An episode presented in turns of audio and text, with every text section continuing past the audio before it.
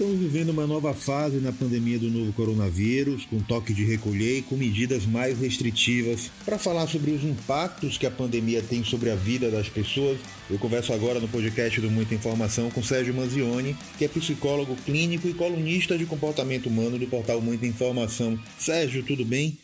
Quero começar o nosso papo com sua avaliação sobre o momento atual que nós vivemos da pandemia. Tudo bem, Oswaldo.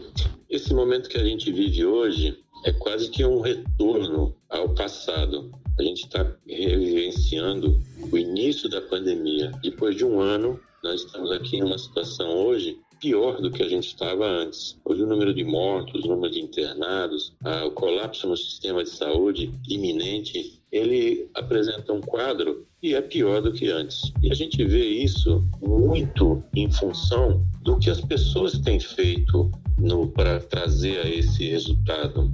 Ou melhor, do que as pessoas não têm feito. São aqueles cuidados básicos que vêm sendo, sendo ditos aí desde o início. Lavar as mãos, não fazer aglomerações, isolamento social, usar máscara.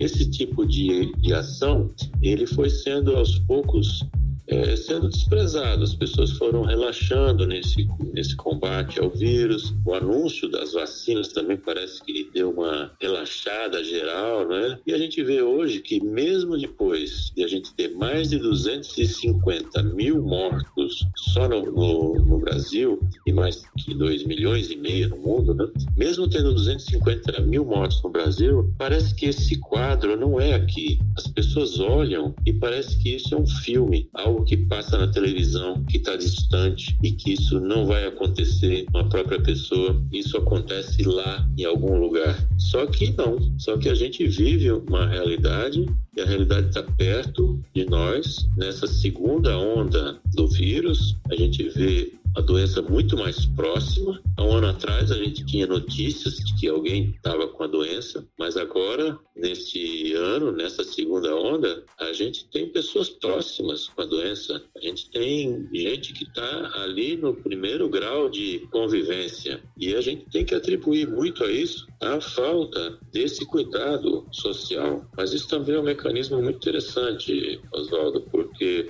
as coisas vão sendo naturalizadas só para você ter uma ideia, os ouvintes terem uma ideia, hoje morre mais ou menos no Brasil mais de mil pessoas por dia. Seria o equivalente a 10 aviões de 100 pessoas, 100 passageiros. Se caíssem 10 aviões hoje com 100 passageiros, a comoção nacional seria incalculável para tudo. As pessoas se solidarizam, sentem a dor do outro, é, na verdade, tem até medo, né, de estar naquela situação e sentem a necessidade aí dessa de mostrar uma segurança. Falando em segurança, a gente viu ao longo desse quase um ano de pandemia uma expectativa muito grande de que as pessoas se tornassem um pouco melhores com o que estava sendo vivenciado. Isso no ano de 2020. Aprendemos alguma coisa com a pandemia até agora, Sérgio, sobretudo sobre o aspecto psicológico? Algumas pessoas de fato aprenderam bastante a gente tem várias situações aí nos próprios relacionamentos que foram definidas, pessoas que estavam já antes da pandemia com problemas de relacionamento, casamento e que foram é, rompidos, terminados, ou melhor dizendo, foram definidos. A gente então vê que muita gente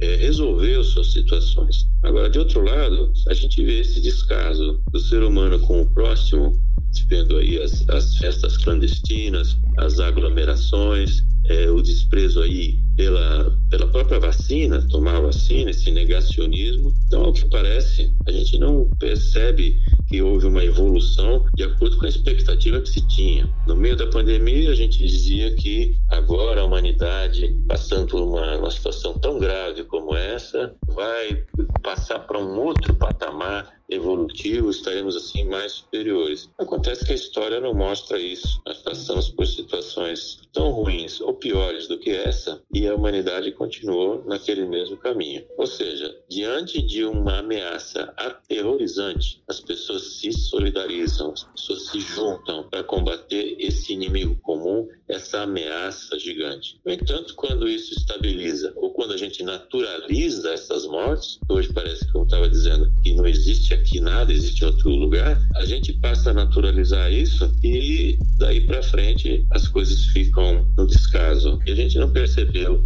o sentimento do outro, a dor do outro. A gente vê hoje o número de, de assassinatos no Brasil, a gente já nem liga mais. O número de acidentes de trânsito, a gente também acha isso naturaliza. E isso, por trás disso, também tem o, o negacionismo. Você nega a existência de algo exatamente com medo daquela coisa. E outra coisa importante, Oswaldo, é que negar alguma coisa não faz ela desaparecer. A gente só faz com que ela seja adiada. A gente põe por debaixo do tapete. Porque não adianta eu negar, por exemplo, que, que uma casa está pegando fogo. Eu fechar o olho, consumir as chamas? Não. Então a gente tem que combater o inimigo de frente. Que lições nós devemos colocar como prioridade nessa fase atual da pandemia, sobretudo para que a, a população, de modo geral, tenha um suporte e uma força psicológica para atravessar por essa jornada que a gente não sabe quanto tempo vai durar e quais os impactos reais que vão ter na vida de cada uma das pessoas. Nós temos de reconhecer que somos frágeis, que erramos, que não somos superiores aos outros, ou seja, temos de exercitar a humildade, temos de descer desse pedestal que nos coloca como seres invioláveis, eh, superiores, invulneráveis, mas não somos. Temos que lidar com a realidade como ela é e não como a gente gostaria que ela fosse. Precisamos, a partir desse momento e sempre, olhar para o outro, ajudar o outro, fazer com que o outro se sinta bem. A gente não pode esquecer uma coisa: amanhã, esse outro pode ser a gente. A gente pode estar na mesma situação necessitando de ajuda. Então, é uma questão de compreensão coletiva. Precisamos aprender a viver no coletivo. As pessoas precisam começar a, a deixar o orgulho de lado. O orgulho e o egoísmo são duas das pandemias que ainda a humanidade não soube lidar. Uma das situações que fica muito evidente também é a questão da generosidade. Não só a generosidade com o outro, mas também a generosidade com você mesmo. Esse é o momento ideal para que cada uma das pessoas olhem para dentro de si com um olhar um pouco mais de generosidade? É, a palavra está certa, generosidade.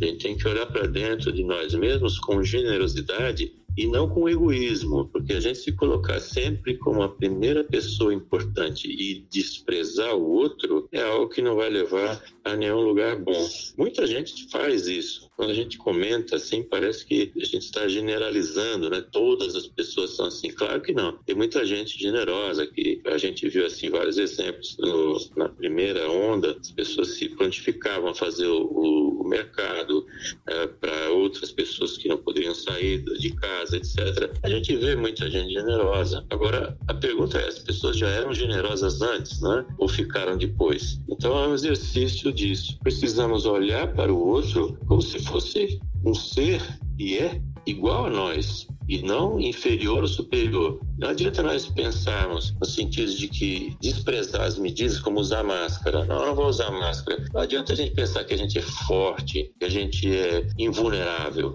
Nós temos que lidar com a realidade. Então vamos pensar de uma forma mais humilde e vamos também promover essa generosidade com o próximo, que a gente pode chamar também de caridade. A gente pode ver esse nosso empenho em ajudar o próximo e que a gente ficará muito feliz quando nós precisarmos de algo e houver o empenho do próximo para ajudar a gente. Para finalizar, que mensagem você deixa para as pessoas que vão nos ouvir, vão nos ler, para que consiga atravessar esse momento de dificuldade de saúde pública e de crise no país, no mundo, de uma forma um pouco mais, com um pouco mais de resiliência e um pouco mais de certeza de que uh, essa fase difícil vai passar? A fase difícil vai passar, como passaram também é, outras situações muito difíceis, como a própria gripe espanhola há 100 anos atrás. Tudo passa, as coisas passam. A gente precisa ter noção de que isso vai passar. No entanto, nós temos que prestar atenção e temos que fazer a nossa parte para que isso passe. Isso depende de todos, é uma questão coletiva. Não adianta eu sentar e esperar que alguém faça alguma coisa ou que o outro faça ou que o governo A ou B façam alguma coisa. Eu preciso, além de ser generoso, além de ser solidário, além de preservar a minha vida e a dos entes queridos, eu preciso fazer alguma coisa. A gente precisa agir. E a ação nesse momento é a ação de preservação, de prevenção. Temos que lavar as mãos, temos que evitar aglomerações, isolamento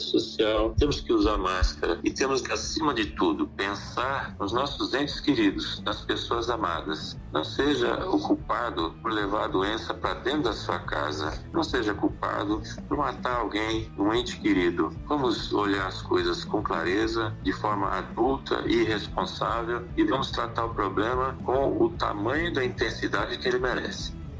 Siga a gente nas nossas redes sociais e até o próximo podcast.